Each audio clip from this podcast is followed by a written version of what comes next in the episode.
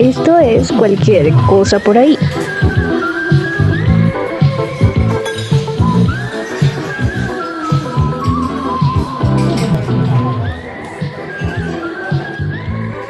Entonces es como. Eres especial. Especial porque eres imbécil. Hijo de puta. Te quiero mucho, idiota. Algo así como que vas a vender algo. No, pare- parece tu primera clase de español en donde te tienes que presentar. Hola, Hello, mi nombre es Josué. My name is Joshua. Yeshua, marica. No. Joshua. Hallo Leute. Hallo Leute, ich bin Josué. Ich bin José. Uy, Alejo. Ay, Cojones. Ich heiße José, Ah. komme aus Kolumbien, ich wohne im Norden von Bogotá. Oh, oh, oh. Lo único que te quedó de todo el curso. Bueno, intentémoslo a ver.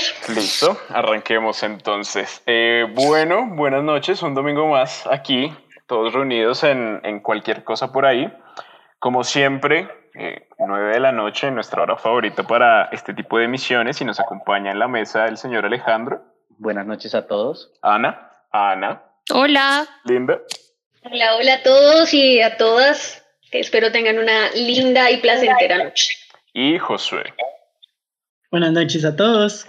El día de hoy eh, tenemos un episodio especial, un poco en la línea eh, metodológica tal vez de lo que veníamos trabajando en, las sesiones anteriores, en los podcasts anteriores, en tanto lo exploratorio, ¿no? No tanto en los temas. El, el episodio de hoy lo hemos concebido tal vez como un encuentro, ¿no? Como una suerte de ejercicio de imaginación, de, de especular en torno a las posibilidades del lenguaje o, o mejor aún, de otros lenguajes posibles.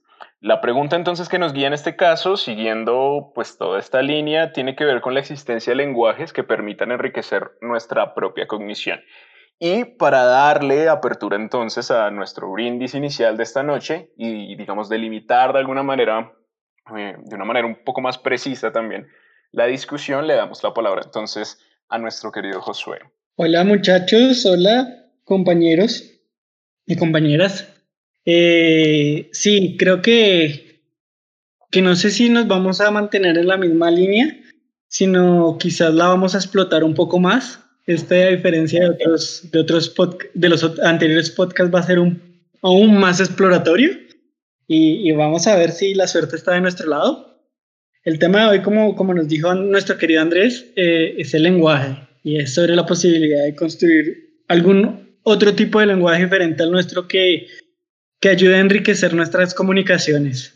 Creo que esto necesita un pequeño contexto, entonces me tomaré el atrevimiento de hacer una, un- una breve introducción de, de lo que está en juego y de lo que queremos discutir el día de hoy para, para que nos acompañen. Entonces, como a nivel evolutivo, piénsenlo así, nuestro, nuestro lenguaje se ha desarrollado para permitir una coordinación y una comunicación mucho más avanzada que las de cualquier animal. Hay, otros tipos de animales que, coordinan por medio de, digamos que, sistemas de comunicación más elementales, como el baile de las abejas o los gritos de los bonobos que te avisan si, viene un águila o si viene un león. Sin embargo, no se, no se comparan con las estructuras lingüísticas creadas para coordinar a cientos de humanos en una causa común. Solo imagínense la cantidad de información que se debe procesar en Amazon para que de un clic en Internet te llegue hasta tu casa. Son, son estructuras comunicativas y estructuras sociales demasiado complejas. Entonces sí, es cierto que nuestro lenguaje hace más cosas que comunicar. Yo cuando, cuando hablo con ustedes no solamente les estoy dando información, también puedo casarme con mi audiencia o prometerles algo. Uno puede no solo escribir, sino también expresar. El lenguaje es expresivo. Pero aún así, quiero que imaginemos la siguiente afirmación como para que vayamos metiéndonos en el tema. Y es que pese a que, pese a que podamos hacer muchas cosas con el lenguaje, ciertamente la, la, la guía, la línea rectora de la evolución de nuestro lenguaje ha sido la economía y la simplicidad. Es decir, ¿cómo más podríamos coordinar a cientos de humanos si nuestro lenguaje fuera muy complejo? ¿O cómo podríamos intercambiar información precisa si estamos llenos de ambi- ambigüedades o elementos contextuales? Si todo el lenguaje fuera completamente contextual, ser- se- sería muy difícil. Por eso nuestro lenguaje ha crecido en torno a la, sencillez, se ha ido limando lentamente para ser más simple. Y tenemos varios ejemplos de eso, no, no son solo divagaciones eh, que no tengan ejemplos prácticos de eso. Por ejemplo, que las ciencias necesiten un lenguaje unificado o, la reducción de los elementos significativos que ocurre del lenguaje oral cuando yo les estoy hablando al lenguaje escrito. Hay muchos tonos que se pierden cuando yo escribo. Sí, están las admiraciones, están los interrogantes, pero hay muchos tonos en nuestro lenguaje hablado que, que, no se sintetizan en el lenguaje escrito. Muestras aún como más recientes son, son los emojis o, o la brevedad instaurada por Twitter. Eh, no obstante, creo que esto es lo que nos muestra es que a mis ojos se, se, va generando como un empobrecimiento cognitivo a la hora de comunicarnos. Cada vez nos entendemos menos, cada vez somos más superficiales. Y por eso es que surge esta pregunta de, de si es posible crear un lenguaje diferente al nuestro que pueda enriquecer nuestra comunicación con los demás. ¿Qué piensan, chicos? ¿Será posible? ¿No será posible? Hola a todos, ¿cómo están? Bueno, este es, yo creo que una discusión compleja de golpe. Eh, aquí recuerdo y creo que tengo que traer un, un ejemplo a colación. Eh, quizás es, bueno, es relativamente famoso, pero hay, hay, que explicarlo. Se llama el lenguaje analítico de John Wilkins. Es, lo hizo famoso, yo creo que para nosotros, Jorge Luis Borges, en uno de sus ensayos que lleva ese título.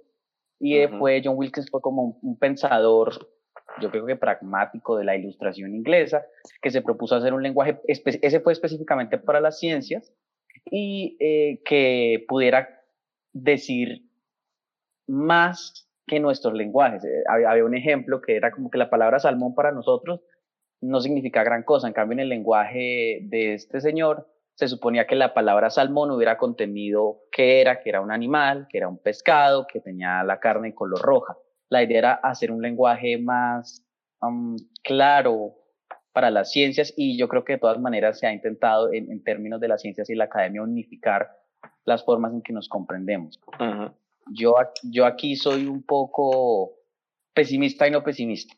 En A tanto ver, que considero, considero que, que sí sería posible construir un, un lenguaje artificial, artificial en el sentido de, de que pues es hecho por nosotros y no surge un poco de, de, un accidente histórico, entre muchas comillas, porque la formación de los lenguajes es cosa bien interesante y compleja. Eh, y yo creo que es posible que sea mucho más claro, mucho más específico, pero pienso que lleva una buena cantidad de problemas en términos de, um, digamos, eh, uh, la forma en que se une, que se podría unir a las diferentes poblaciones eh, humanas, uh -huh. para pa 7 billones de personas, creo que ya vamos, somos bastante en el planeta. Eh, además que pues si se esparciera seguramente empezarían a salir dialectos, a salir cosas que irían minándolo y minando su capacidad. Creo que las posibilidades del lenguaje en términos un poco pragmáticos se reducirían un poco a ciertos círculos, entre comillas, pueden ser o no académicos, yo qué sé, que lo permitieran, que lo permitieran a mantener estable, entre comillas. Yo aquí para cerrar esta intervención pienso en un ejemplo. Un profesor en algún momento de mi carrera nos decía que una comunidad eh, indígena tenía un lenguaje, en su, en su lengua del, del, Amazonas tenía 70 palabras para describir el color verde. Pues hay muchísimos tonos de verde. Uh -huh. Eso me pareció súper interesante y súper valioso, como para mí, pues verde, verde clarito, verde oscuro, verde limón, verde lima y ya, fin, yo soy ciego en eso, ¿no? Mi, mi, mi, cap mi capacidad enunciativa no llega tan lejos. Y sin embargo, yo un día le conté cómo eso estaba caminando con mi papá y le dije, no, es muy interesante. Y él me dijo, uy, no, pero qué fastidio, qué, qué cosa tan compleja. O sea, los lenguajes sería imposible de aprenderlo. Y pues me hizo pensar como en la, en la dificultad de asimilarlo, esa palabra que me perdí hace un rato, de la asimilación de ese lenguaje en términos prácticos. Sí. Eh, así es como, pues es como me gusta, como yo lo pienso así de golpe. Ok, yo creo que hay, hay algo, hay dos puntos. Uno que, posiblemente sería interesante analizar a la luz de los demás ejemplos que vayamos planteando. Y otro que creo que es latente, sobre todo en lo que, en el primer ejemplo que propones, ¿no? En el asunto del, de John Wilkins.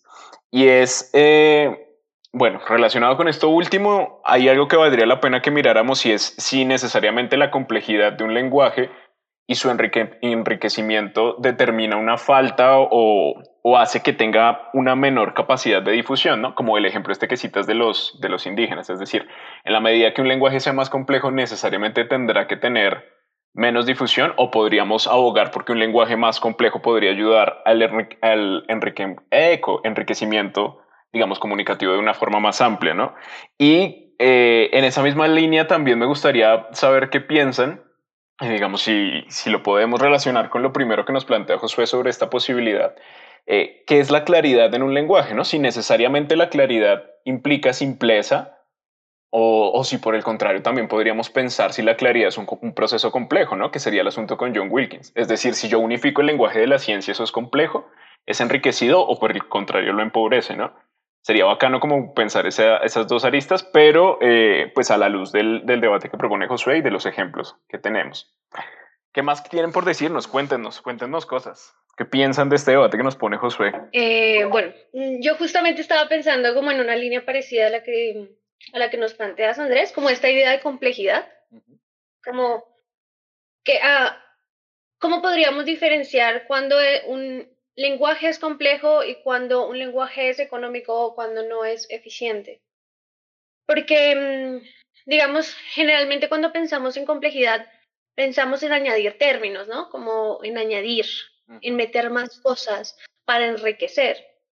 Pero digamos que mm, que no necesariamente el enriquecimiento tiene que verse en unos mismos términos. Es decir, un lenguaje no puede ser más rico simplemente porque tiene más palabras. Creo que la comunicación implica más cosas, no son simplemente los términos, no ser simplemente el, lenguaje escrito o el lenguaje hablado, sino muchísimas cosas que nosotros añadimos. El espacio, por ejemplo, digamos, eh, es muy diferente tener una conversación en un bar, justamente aquí hablando en cualquier cosa por ahí, que tenerlo en, en, un baño, que tenerlo en el, en el espacio abierto. Digamos que influyen mucho las, eh, como las cosas que hay alrededor y con las que puedes interactuar. Sumado a eso, hay un lenguaje corporal, un lenguaje expresivo con el que tú eh, enriqueces el lenguaje, que no necesariamente tiene que ver con consumar, ¿no? No es que yo estoy aquí cuando estoy describiendo o cuando les estoy conversando a ustedes, no es que yo le esté añadiendo más palabras o más términos para definir una sola cosa, sino que estoy haciendo uso de todos esos otros elementos para enriquecer el lenguaje. Y yo creo que cuando pensamos en, esa complejidad y en ese enriquecer o quizás en pensarnos otros lenguajes em, que son menos simples, digamos como un emoji que quizás no puede expresar todo eso que, que podría quizás ser un GIF, no sé, y quizás por eso es que también nos gustan mucho los GIFs, porque es toda la expresión, todo el momento, ¿sí? Y tiene toda una cosa detrás. Entonces yo creo que a la hora de pensarnos esos lenguajes nuevos, tenemos que pensar es en algo así, en algo que está enriquecidos por muchos elementos, no solo como un, una sola cosa, como sí metámosle más palabras, sí metámosle más detalles, sino esto, toda esta cuestión con la que podemos interactuar. Entonces, la sonoridad, si pensamos en un lenguaje musical, probablemente quizás en una, de las posibilidades del lenguaje sería la música, los tonos. Entonces, cuando pregunto, yo hago un tono especial, cuando estoy ofuscada, y puedo decirles ambas mismas cosas, una, una, una misma, unas mismas palabras, pero con tonos totalmente distintos y ustedes los van a interpretar de unas maneras muy diferentes. Sí, sí. Entonces, creo que, que, explorar más por ese lado la complejidad y, y la, la, manera de interactuar es como el camino que nos podría llevar a algún, algún tipo de respuesta a esa pregunta que quizás es muy amplia. Yo creo que hay, a ese respecto, Ana tiene un ejemplo súper interesante eh, vinculado como con estos otros elementos que le dan, que enriquecen nuestra experiencia cognitiva en el lenguaje. Eh, entonces estaba pensando que si no sería más bien como en la simpleza como del lenguaje, eh, donde nosotros podamos encontrar como claridad en la, como en la cognición, no sé, como que entre, me parece que tal vez, o sea, sí, como que esa idea de, como de complejidad en el lenguaje, eh, como en búsqueda de un enriquecimiento, me parece que podría ser contraproducente Em, y también como un poco esencial, como esencialista, no sé. Em, con respecto a lo que decía Andrés, era porque yo duré toda la tarde como pensando en ejemplos para traer al, al episodio y entonces he estado pensando en el lenguaje de señas propiamente. Y entonces, claro, pensé que si podemos crear un lenguaje que enriquezca nuestra cognición, eh, y retomando todo lo que ya dijo Linda, yo creo que es fundamental que ese lenguaje como nuevo, eh, como que comporte em, como ese ámbito de lo gestual y tenga como este intrínsecamente relacionado como con el lenguaje de señas y, y con como con eso que dice más que la propia palabra, pues me parece que sí, puede ser por ese lado, puede ser por ahí, como sí, como en una mezcla entre múltiples lenguajes y como múltiples usos. Em, más que como nuevas palabras o nuevas, sí, como nuevas invenciones, creo. O incluso más pues que, que, la palabra misma, ¿no? ¿Sería posible concebir un lenguaje que no sean palabras? Siguiendo, retomando lo primero que decía Josué de los bonobos y, y las abejas. Y un lenguaje enriquecido además, que no, no dependa del discurso. No sé. Creo que es una pregunta difícil. Eh, pero, digamos, creo que, que, una de las ganancias, o sea, no creo que el, el, la complejidad de los lenguajes tenga que prescindir de las palabras. Creo que es una ganancia que, que quizás evolutivamente hemos logrado, que es un proceso pues, que tiene muchísimos años y que no creo que se vaya a perder, sino siento que, que las ganancias o las búsquedas que van a haber en, frente a estos nuevos lenguajes, pues estas nuevas formas de comunicación, tendrán que ver también con aplicar em, los sentidos de una manera más activa, creo yo. Entonces, nosotros al comunicarnos utilizamos muchísimo, muchísimo, por supuesto, la audición y utilizamos mucho la, la, visión, lo que vemos. Pero siento que hay otros, eh, otros eh, sentidos que podrían generar cosas interesantes a la manera en cuando nos estemos comunicando y que tal vez no notamos. Entonces, por ejemplo, el olor, el olor de los lugares, el olor corporal, ah, puede darnos indicaciones de ciertas cosas. Y, que, y, tú, por ejemplo, el, el sentido del tacto. Si nosotros exploramos el mundo de una manera mucho más compleja, donde metemos más nuestros sentidos, la propriocepción, sentirnos a nosotros mismos en un lugar, creo que podría darle un sentido complejo y muy interesante de analizar con los demás. Que tú estés parado, pues, comunicándote con el otro a través de muchos gestos, sentidos, a través de, de todo lo que complementa ese momento. Yo creo que eso, eso le generaría muchísima complejidad y, por supuesto, un mensaje eh, mucho más eh, rico, creo yo, que podría ir por ahí. No sé, así especulemos. Especulemos. Alejandro, ¿qué querías decir? Pues eh, brindo por todo lo que han dicho, me, me han hecho pensar muchas cosas y particularmente hay un lugar que yo quisiera especular de nuestro, de nuestro, ¿no? Nuestro posible lenguaje imaginado que puede ser el baile. Pero, pero eh, es el asunto de las relaciones interpersonales, y particularmente lo que cae en el ámbito del cortejo homo de nuestras seducciones humanas, de nuestros gustos, de nuestros deseos es que lo, digamos, es un tema que, que charlo con algunos amigos y, y estábamos hablando de, de, que una amiga me decía, pues a uno se, lo, se le nota cuando, digamos, está con un grupo de amigos y uno le atrae sexualmente a una amiga o, le gusta. Hay muchas cosas, y ella me decía, es que es intuición, y yo, yo, pensaba, no es, pues yo no sé si es intuición mágica, no creo, porque es más bien un asunto de, de, de, que, de que hay una comunicación no intencional de nuestros cuerpos, de nuestras palabras, de nuestros gestos, nos ponemos, algunas de las personas se ponen rojas, otras eh, miran hacia el lado, se ponen torpes por, por los nervios que producen y esas cosas comunican. Eh, yo pienso que no son, pues yo pienso que no son intencionales, pero más allá de eso, yo me pregunto es cómo un lenguaje artificial, o sea, creado por nosotros, podría o debería captar esas formas de las relaciones interpersonales que son no sé si biológicas, intuitivas, no sé, no sé cómo decirlos, emocionales, que le pertenecen a, a un ámbito clarísimamente, sobre todo me interesa como lo no intención, eh, que surgen. ¿Cómo las podría atrapar? ¿Debería atraparlas? ¿Deberíamos crear alguna especie de extraño lenguaje específico para el cortejo? Yo creo que no, yo creo que no. Sería muy artificial, muy extraño, muy robótico. Pero, pero no sé, es, es un ámbito que me gustaría saber. Yo no sé qué pienso ante eso, porque es algo que, se me, que vino a mí, entre comillas, pero sí me gustaría escucharlo, sobre todo a, a, nuestro eh, guía en esta noche. La no intencionalidad de la seducción de Alejandro. Interesante, puede ser un tema interesante explorar. Josué.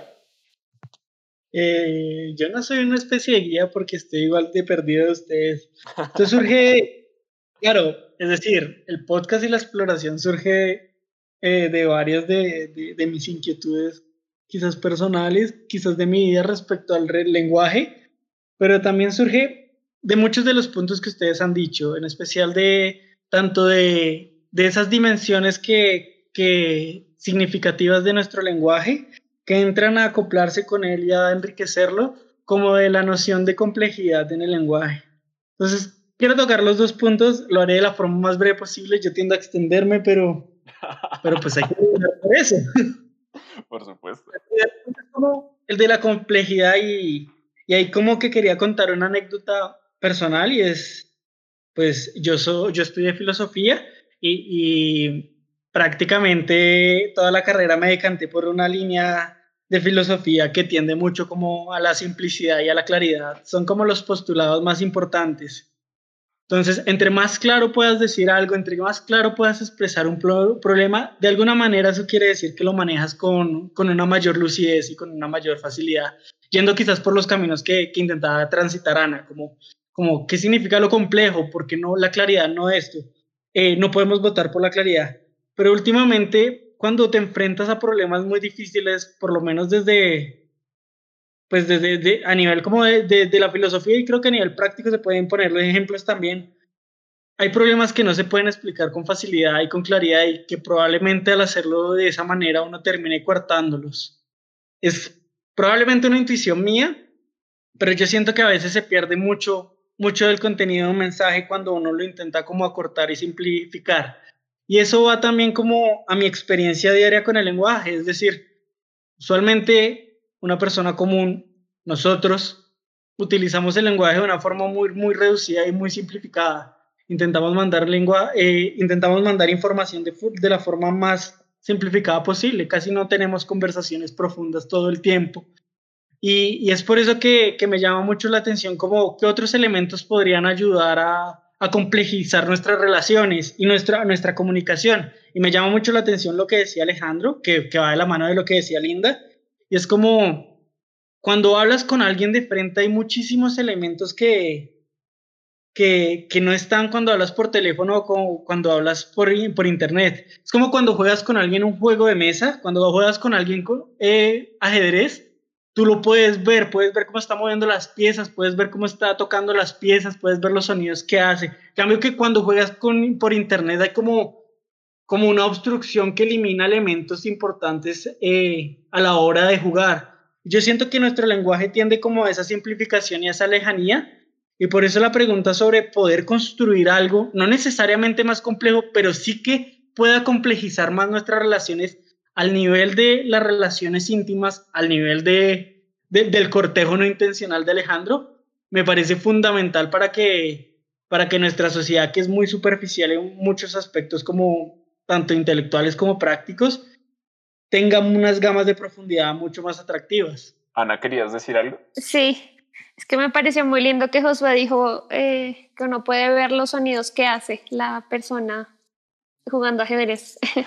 eh, no, estaba pensando que, como si, claro, yo entiendo, o sea, creo que entiendo como esa necesidad eh, del planteamiento de Josué, como, sí, como de enriquecer el lenguaje para poder como complejizar las cosas que comunicamos, pero al mismo tiempo me da un poco de miedo, porque yo siento que si ya tenemos este lenguaje que eh, pues es, es simple y lo conocemos, y, y, hoy, y con este lenguaje igual es difícil comunicarnos porque no nos entendemos, no, sí, como que tratamos de explicarnos y no, no entendemos lo que estamos diciendo, o uno trata de hablar con la gente, como con la gente en la calle y no, no, no se entiende. No sé si esto nos saldría, o sea, como que nos saldría el tiro por la culata, como para, o sea, en ese afán como de enriquecer el, el lenguaje y de complejizar como, eh, sí, nuestra comunicación eh, para hacerla más rica y más expresiva y para como poder eh,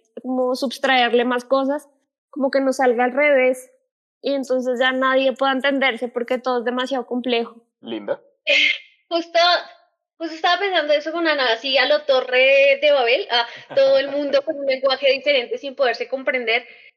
Y a raíz más, más de esa idea, creo que, ah, no sé, así súper especulativamente, considero que una de las maneras que podría ser como, como interesante explorar podría ser como la emotividad em, y la cercanía con los demás.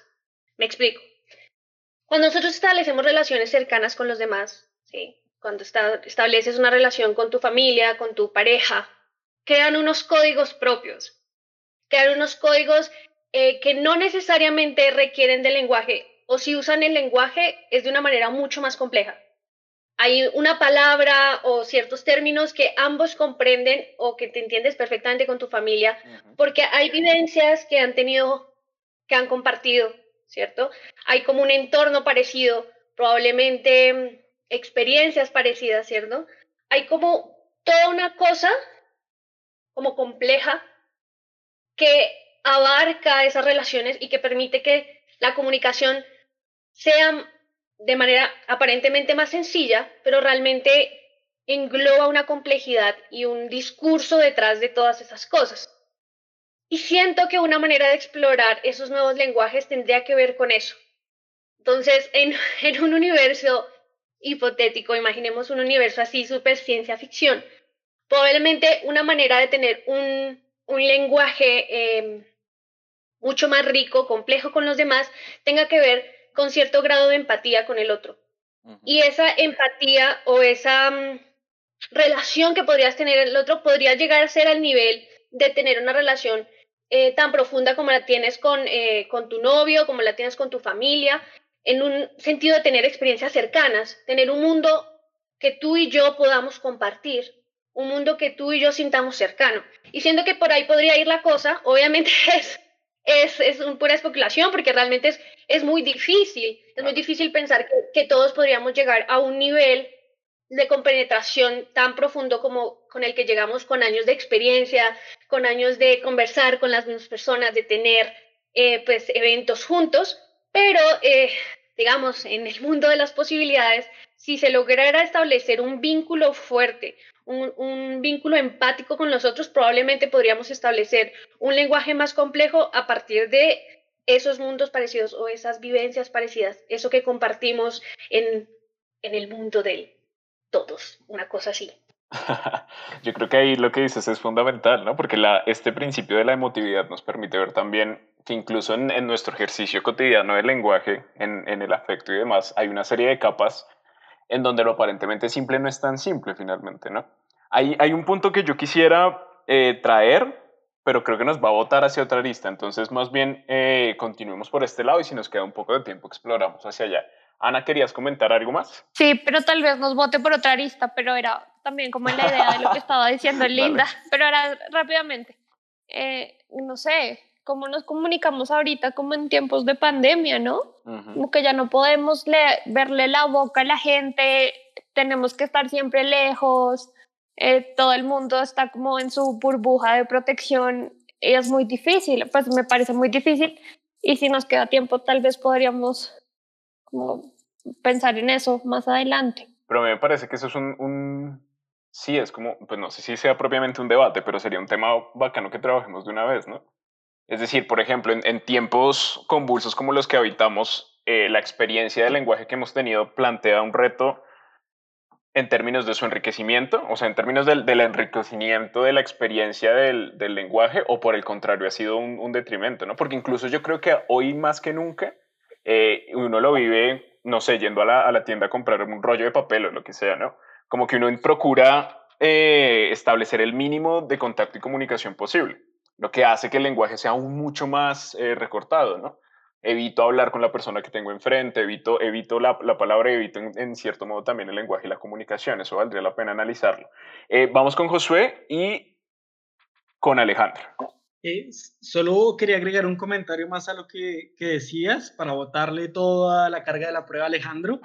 y es que no, no solamente por, por, un lado se han quizás empobrecido, digamos las clases virtuales en donde tú ya no ves el rostro del profesor o eso, es, es complejo, claro. es una cuestión también de costumbre, pero se pierden ciertos elementos. Digamos, yo estoy en una clase de inglés y, no verla pronunciar cosas, yo que soy muy malo para los idiomas y que por eso me planteo estas preguntas, eh, es muy difícil. Pero también ha ocurrido otro fenómeno, yo no sé si esto sea una explicación, pero lanzaré, lanzaré la especulación, y es que las personas que no estaban acostumbrados a estar encerradas con su círculo familiar, a verse más, a hablar más, muchas de ellas han terminado explotando y han terminado cometiendo, pues, hay familias que se están destrozando por eso, porque el padre opresor, yo qué sé, viene a la casa y ya hay más tiempo y hay más comunicación. Es un ejemplo, puedes tener también la madre o el hijo opresor o todos los opresores. Eh, llegan a la casa y tienen como mucho más contacto y ese nivel de profundidad y de tener que, profundizar las relaciones también en un punto, pues tampoco se sabe manejar. Ahí, antes de, darle la palabra a Alejandro, hay algo muy curioso, ¿no? Esto es más como una anécdota cortica, y es que hace poco escuchando un especial de comedia, un, un comediante eh, de aquí de Bogotá decía que, que posiblemente los dos negocios más eh, enriquecidos con este asunto de la pandemia y demás, y que yo creo que tiene cabida acá, eh, eran los domicilios y los abogados, ¿no? Y uno se pone a pillar y hay ciertos buffets, particularmente como de abogados de familia, que están poniendo publicidad en Instagram y en todas partes eh, a propósito de los procesos de divorcio, ¿no? Porque al parecer ahorita está disparado por las nubes y que yo creo que tiene todo que ver, ¿no? Con cómo nos entendemos en el lenguaje, en la afectividad con el otro eh, y que es tenaz también, ¿no? Que, que circunstancias como estas lleven eso a esos puntos. Alejo, ¿qué nos querías comentar? Uy, me botaron una, una pelotita. De Indiana Jones. pues eh, sobre, lo, sobre mi perro opresor, en mi casa tenemos un perro opresor, no mentiras, pero sobre las, las opresiones de, yo creo que eso es un asunto que merece una, una exploración muy, muy, muy, muy larga, compleja. Entonces no, no me atrevo, no me atrevo a, a señalar más, más sobre eso. Siento que, siento que requiere tiempo y requiere, yo creo, yo, yo creo que un, un programa quizás para el futuro para especular sobre eso, pensarlo, no sé. Primero, pienso que el asunto de la explosión de las tensiones familiares requiere un análisis mucho mayor, no más complejo. Eh, me atrevo a, a, estar de acuerdo con la hipótesis de Josué de que, de que la comunicabilidad ha explotado, de que no hay comunicación. Yo conozco algunas, pues mi familia afortunadamente no es el caso, pero sí otros casos de manera relativamente íntima donde la comunicación es un desastre, no hay comunicación, una tensión, o bueno, la comunicación es una tensión constante destructiva, pero yo creo que eso es una especulación mucho más grande, eh, más grande en tiempo, ¿no? Y en, en hipótesis, ideas y imposible. Y el segundo punto respecto a la pandemia y el empobrecimiento del lenguaje, yo siento que se ha empobrecido lenguaje y, vuelvo como al asunto de un poco, de entre comillas, del cortejo humano, de la seducción y también, y también de conocer nuevas personas, ¿no? No porque no, no esté seduciendo ni nada, sino porque muchas personas que conozco son como, son como que no, que tienen, eh, pues que como que han entrado en, en X pretendientes y tales, y, y como lo conocí antes de la pandemia, pues sí, pero fue que en la pandemia empezamos a hablar y, y yo, y yo siento que en, esos, que en ese proceso de conocimiento de las personas por chat siempre me ha parecido muy pobre, eh, que pierde muchos de los tonos bellos que lo pueden hacer en términos no solo de seducción, sino en términos de amistad. Yo, eh, entre comillas, he conocido muchas nuevas personas, sobre todo porque he entrado a comunidades de videojuegos a las que nunca había pertenecido y he entrado en contacto con nuevas personas. Por un lado, ha sido bastante interesante, bastante enriquecedor eh, hablar sin ver rostros, siempre me ha parecido extrañísimo chatear sin ver rostros me ha parecido extrañísimo y, y digamos, este año empezó también un nuevo trabajo y con las personas del trabajo no alcancé como a hablar mucho en persona porque empezó mi trabajo y de una a la virtualidad. Y, y, he, hablado con algunas de esas personas y he tenido una que otra conversación entre comillas significativa, es decir, no exclusivamente laboral, sino otras relaciones, pero siento, siento que se ha empobrecido muchísimo el, lenguaje eh, entre yo y las nuevas personas, mis relaciones interpersonales. Siento que la, la falta de poder en algún momento encontrarnos en persona, que se revelan mucho más lenguajes, muchas más formas de comunicarnos, pierde muchísimo, por lo menos en términos de cercanía o como yo estoy acostumbrado a entenderme a mí mismo a través del lenguaje. Yo siento que, que si bien ha abierto una puerta para conocer nuevas personas, que es como lo que con la intervención para cerrarla, esas, esas nuevas relaciones siento que están más empobrecidas que las que iniciaron en persona. como mi hipótesis, mi tesis, o al menos. Perfecto. Linda. Bueno, no sé, así como retomando la pregunta y como tomando todo lo que ustedes decían, siento que la cuestión es como que nosotros captamos o entendemos que hay como un empobrecimiento del lenguaje a partir de todas estas nuevas plataformas, de toda esta nueva virtualidad, de estas nuevas eh, posibilidades de encuentro con los otros, que no implican vernos, que no implica sentirnos, que no implica escucharnos eh, realmente, ¿sí? Porque está mediado, pues, por estas máquinas, ¿sí? Está mediado, el, quien me está escuchando al otro lado del podcast probablemente se preguntará cómo soy. Eh, pues no me ve, no ve todas mis expresiones, solo tiene pues mi voz, que por cierto pues está pues, en un audio diferente, ¿sí? Em, y siento que, que todos sentimos eso porque partimos de la idea de que nosotros como, como humanos, como, como seres que somos, ¿sí?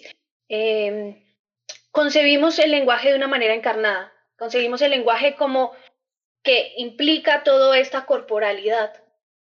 El lenguaje no se puede, o quizás probablemente sentimos que no se desvincula totalmente o un lenguaje complejo, no se desvincula totalmente de todo lo que nosotros eh, somos, entonces de este cuerpo pensante, de este cuerpo emocional, ¿sí? están las emociones, están todos los sentidos, y toda esa, toda esa complejidad y todo eso que encarna el ser humano eh, nos plantea como una idea de cómo debería ser o cómo es el lenguaje de una manera más, em, más dinámica, que es esto de encontrarse con el otro, de poder escucharlo, de poder reír, de poder hacer muchas cosas, ¿cierto?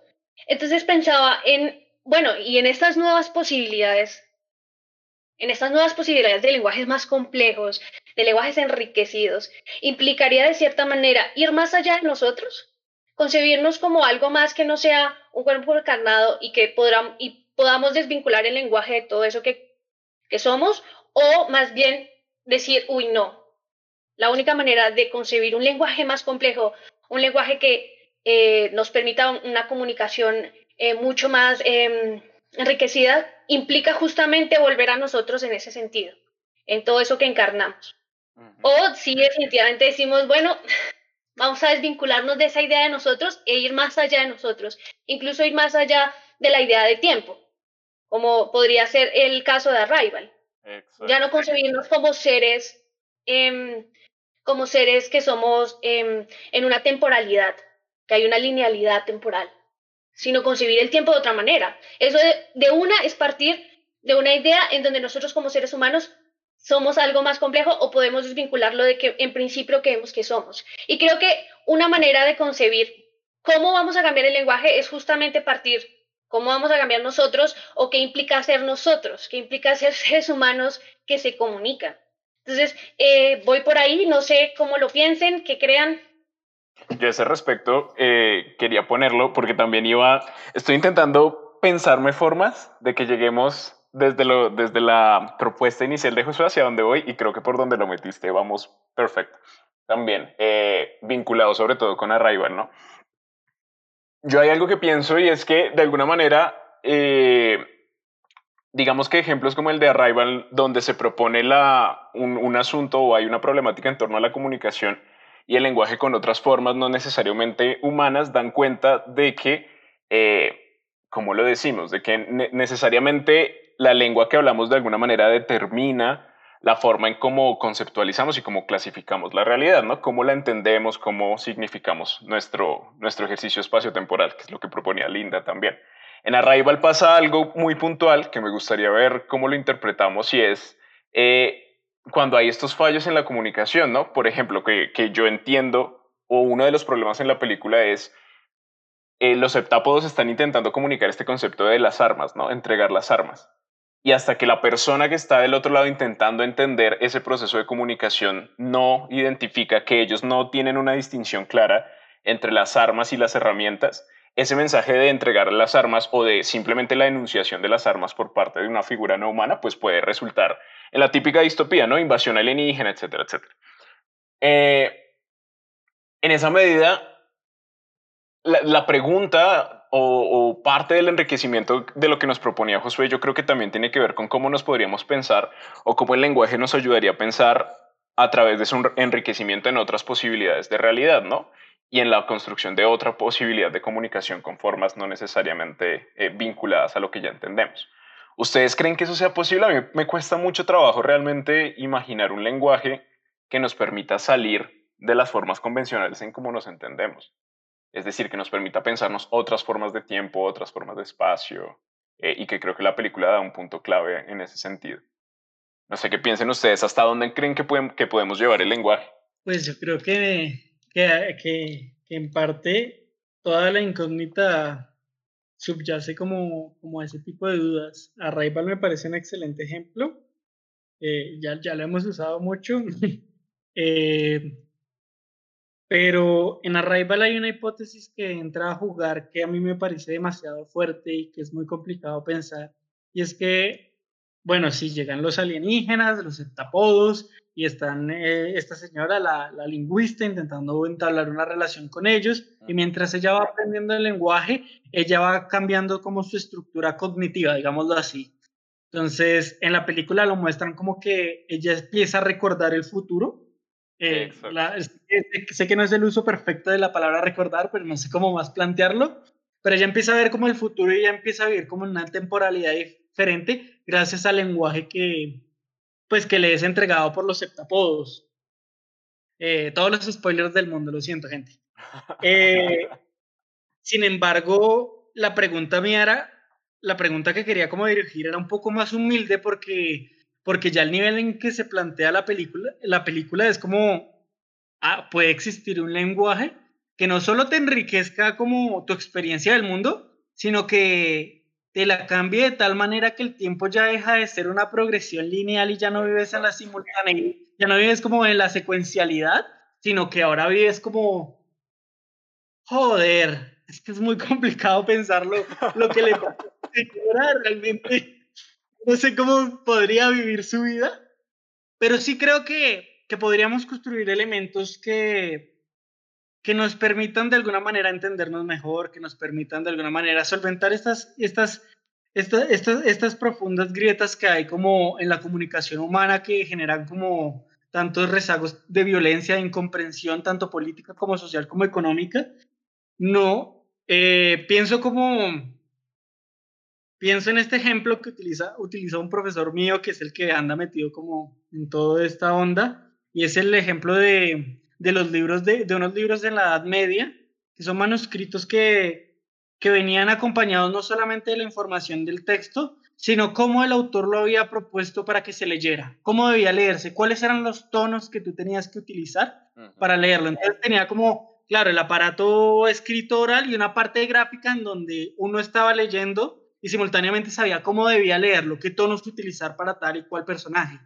Creo que esos pequeños aparatos muestran como una suerte de enriquecimiento de la lectura, yo creo eso, y creo que podríamos inventar, no sé si un lenguaje, yo soy como un poco negativo ante, es decir, yo planteé la pregunta y estoy diciendo que no es posible, sino es como la incógnita que, surge como de estas discusiones en las que, en las que el, en, respecto al lenguaje, pero sí creo que podríamos eh, inventar como una muleta o alguna tercera pierna, una cuarta pierna, que nos permita como, como integrar esos elementos ambientales que se nos pierden en la comunicación y, y, que puedan permitirnos comunicar mejor. No sé si sea posible tanto un lenguaje, y menos creo que un lenguaje que, que la película se, se va muy lejos.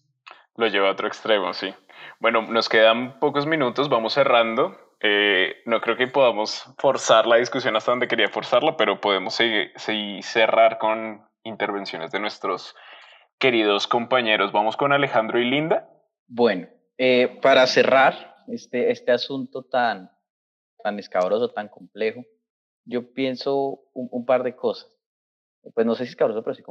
Yo pienso un par de cosas. La, la primera es que yo creo que sí estamos limitados por nuestra experiencia vital, biológica, las posibilidades del lenguaje.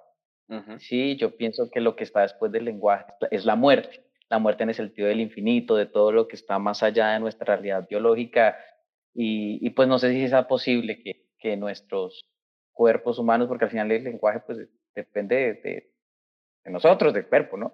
Eh, sea capaz de adaptarse a algo tan, tan salvaje como vivir fuera del tiempo, fuera de la, del, de, ¿cómo se dice eso? De la, del fin del tiempo, no sé, del avance, se me olvida la palabra de, de termodinámica. Pero bueno, es como el primer punto. Yo pienso que, que biológicamente estamos impedidos por ahí. Okay. Eh, Ah, no, esos eran los dos puntos que iban, porque el segundo punto era lo, era lo de que se nos escapaba de la, de la muerte. ya no más brindis ¿Sí? para ti, Alejandro, por favor. No, ya no más brindis para mí, por favor. Eh, ya, es como eso, sobre la posibilidad de construirlo. Eh, mi última intervención ya para cerrar y no, y no decir más es que sí pienso que se puede hacer algo cercano a lo que propone Josué. Yo lo pienso por el arte, porque el arte, la literatura, a mí particularmente me ha dado nuevas relaciones con, con la realidad. Yo no era amigo de algunas regiones del país, un poco tonto en ese aspecto, y después de leer unos libros, entre comillas, me la romantizaron o algo así, encontré una relación muy diferente de a, de, de a mí, de yo, de Alejandro con el territorio, y siento uh -huh. que se enriqueció mucho mi experiencia. Entonces yo sí pienso que se puede hacer algo similar a lo, a lo que plantea Josué como con la más remota idea se lo dejaremos a las generaciones. Perfecto, Linda. Eh, bueno, creo que yo había planteado como una o dos posibilidades. O una, abrazamos todo eso que somos como seres humanos y probablemente ahí sea la respuesta del lenguaje más complejo, que creo que es como la respuesta por la que se decantó Alejandro y que, y que también va por la misma vía Josué. Uh -huh. Como reconocer eh, en nuestro en nuestro hablar, en nuestra comunicación, esos gestos que enriquecen, el, que puede ser las emociones, que puede ser las sensaciones, que son todas estas cosas que le añaden toda esa riqueza, todo ese jugo a la comunicación. Y creo que es como la respuesta. Y dejamos, al parecer, de lado esa posibilidad de ir más allá de nosotros, que Alejandro dice, uy, no, como así. Creo que nosotros no, en, en, en, términos de Alejandro, es como, creo que nosotros no podríamos ir más allá de lo que concebimos como nosotros ahora. Pero yo soy súper fan de la ciencia ficción, soy súper fan de las posibilidades futuras y yo creo que eh, probablemente sí podamos explorar nuevas eh, dimensiones de lo que consideramos como, como seres humanos. Tanto las concepciones de tiempo como las concepciones de espacio e incluso la manera como nos eh, relacionamos con los otros. Yo sí creo que em, siendo optimistas podríamos, eh, pueden haber nuevas búsquedas en, en configurar eh, la manera en que hablamos y, establecemos un vínculo con los demás. Y insisto que la, que la cosa tiene que ir por la parte de la emotividad y la parte de la empatía y la parte de, de, de establecer mundo con el otro. Y pues supongo que en algunos años, quizás bastantes y muchos, miren cómo dice una redundancia, pero ustedes comprendieron, la idea era poner el énfasis. Eh, probablemente sí, sí, sí hallemos eh, la posibilidad de construir esas, esa riqueza, esa, esa, ese compartir el mundo y esas, esas nociones eh, parecidas. Y, y creo que, que la cosa es sí pensar un poquito, ir más allá, pero sobre todo abrazar eso que somos, abrazar toda esa complejidad eh, que nos constituye como seres humanos.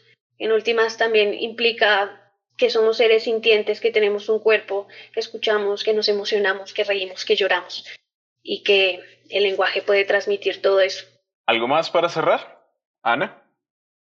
Eh, no, es que ese penal estaba muy lindo porque en realidad yo creo que esto, yo estoy un poco más pesimista y yo siento que, mm, que en vez de, o sea, siento que hacia el al futuro no, no siento que vayamos a tener un lenguaje más rico, sino por el contrario, uno más pobre y más simple, como más directo y como más escaso. No sé, me da la impresión. Eh, pero espero realmente que sea como ustedes lo han planteado y no como yo siento que va a pasar. Perfecto, creo que este, este juego de contrastes nos ayuda un montón eh, a darle cierre a este debate. Eh, creo que en líneas generales decimos entonces sí a la posibilidad, quizás eh, de un lenguaje, tal vez como Josué, no tanto de un lenguaje, pero siempre sí a, a la posibilidad de la creación de otras formas de enriquecimiento eh, cognitivo de nuestra experiencia. Yo quería hablar un poco a propósito porque yo siento que parte de lo que mencionaba Linda de la emotividad y demás eh, puede estar muy vinculado a los como a, a, lo que entendemos por intencionalidad y demás, pero creo que esto puede ser tela de otro costal perfectamente y que lo podemos sacar para otro podcast. Por ahora nos quedamos con este cierre, un cierre contrastado, un cierre bonito. Eh, los esperamos dentro de ocho días con un especial bastante curioso en esta misma línea de lo exploratorio, eh, de comunicaciones que tal vez no son de este mundo, o sí, ya lo veremos. Nos vemos entonces en ocho días. Esto fue cualquier cosa por ahí eh, y que pasen buena noche.